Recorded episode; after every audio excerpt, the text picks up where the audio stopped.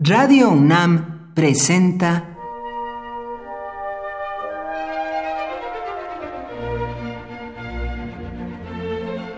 Cuaderno de los Espíritus y de las Pinturas por Otto Cázares.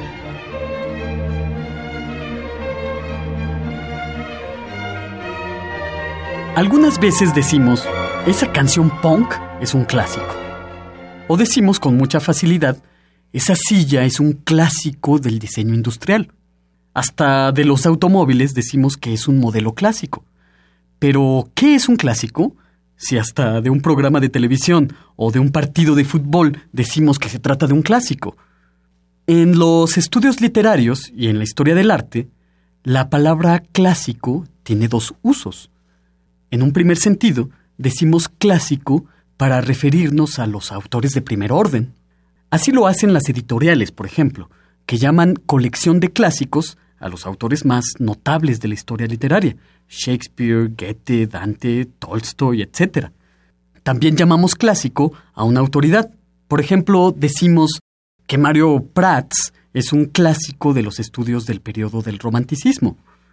Hay una segunda acepción. Decimos clásicos a los autores de la antigüedad griega y romana, y se les llamó clásicos a estos autores por una muy sencilla razón.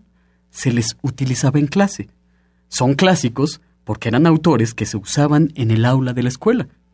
No está de más recordar que muchísimas etiquetas para designar ciertos movimientos o escuelas artísticas fueron términos, pues, escogidos a la ligera y casi casi al azar, y muchas veces estas etiquetas se acuñaban con intención malévola, con mofa incluso.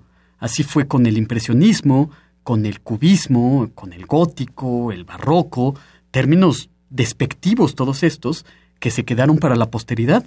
Digo esto porque la etiqueta clasicismo fue escogida para designar principalmente a las artes francesas del siglo XVII y XVIII, aunque se use muchas veces más que como un periodo específico, como una actitud artística, como una inclinación, una forma de producir obras artísticas.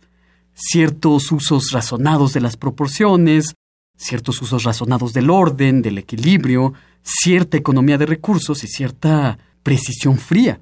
Goethe, en este sentido, era un clásico de cuerpo entero. Un clásico tiene la convicción de que detrás de todo lo contingente, detrás de todo lo mudable, hay algo que permanece. Como decía el pintor Nicolás Poussin, otro clásico de cabo a rabo, la verdadera actualidad es lo eterno. Por hoy, Otto Cázares cierra el cuaderno de los espíritus y de las pinturas.